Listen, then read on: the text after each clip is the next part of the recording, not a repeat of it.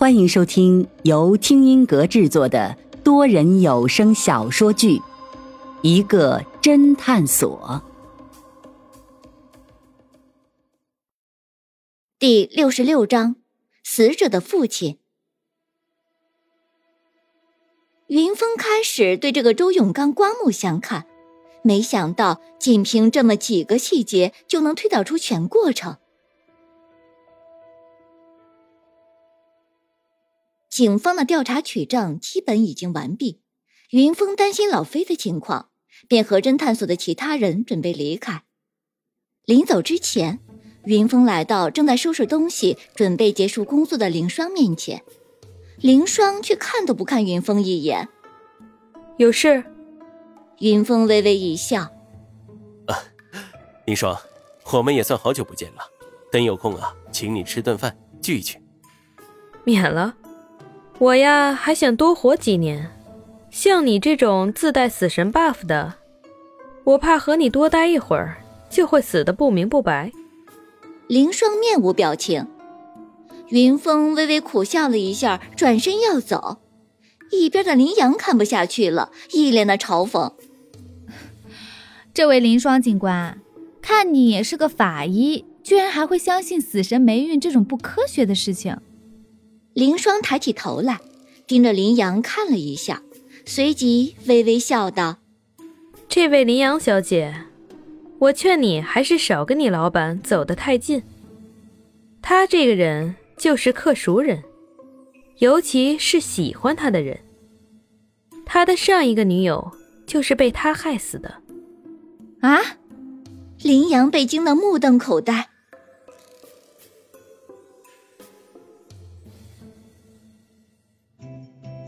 云峰本来担心老飞的情况，谁知道老飞那边却异常的顺利。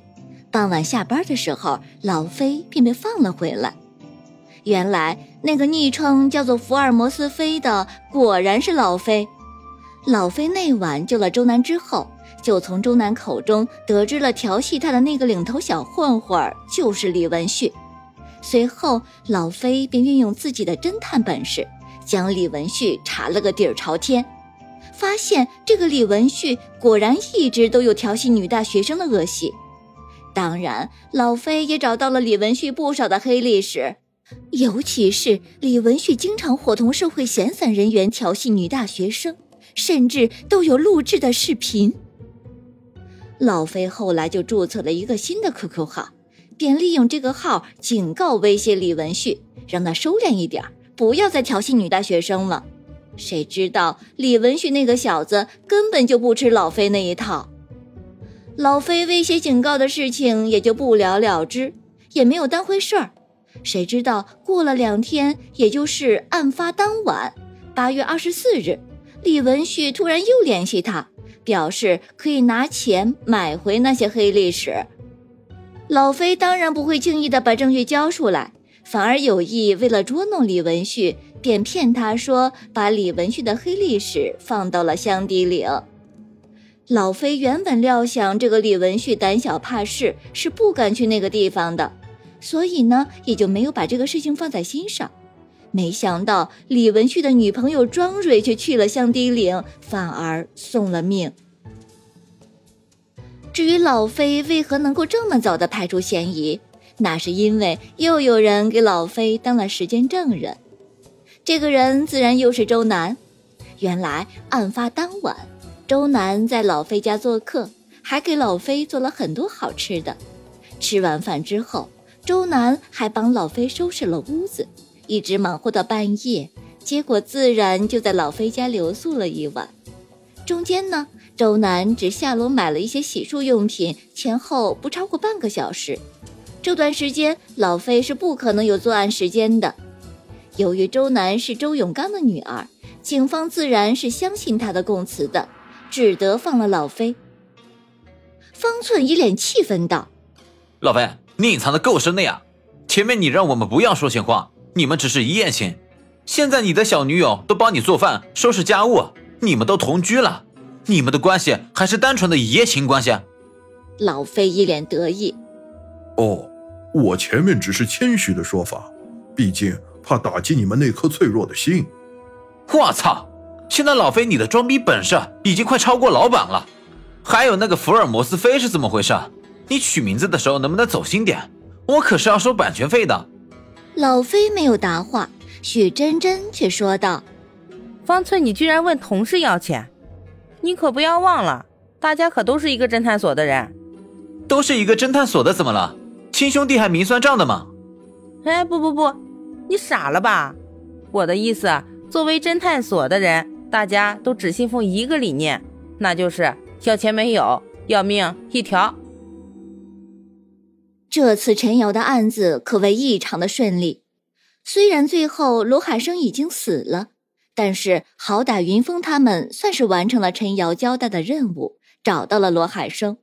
而且，警方最后裁定的结果也出来了，证明罗海生确实是死于意外，大致过程和周永刚的推理一致。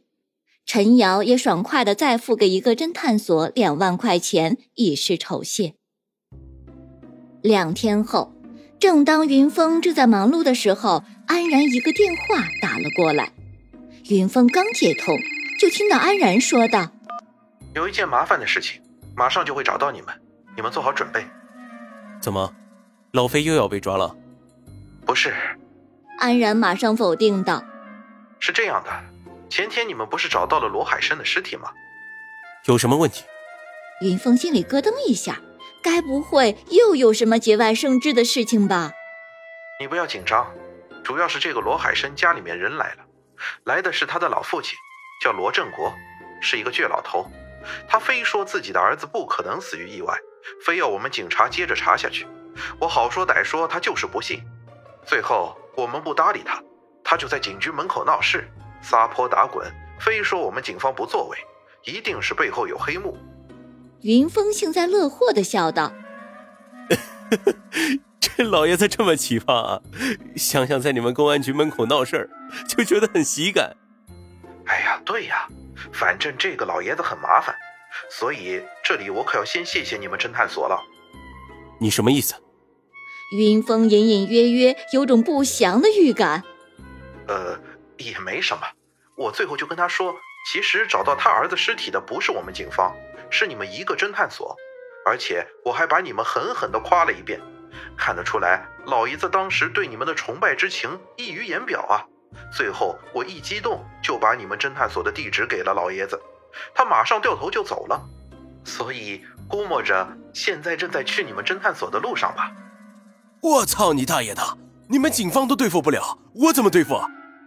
云峰忍不住破口大骂：“哎，别生气，你看我们警方毕竟是为民办事，不能和他产生太激烈的冲突，而你们就不同了，你们可以赶他走啊，甚至打他一顿都行。”哎，不过我可得提前告诉你，那个老爷子很壮实，好像是个退伍军人。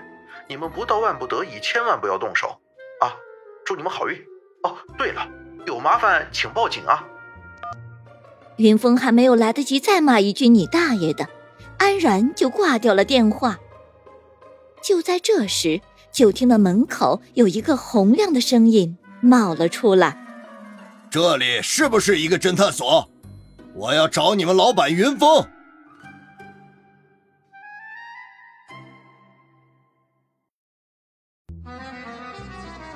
听众朋友，本集已播讲完毕，欢迎订阅收听，下集精彩继续。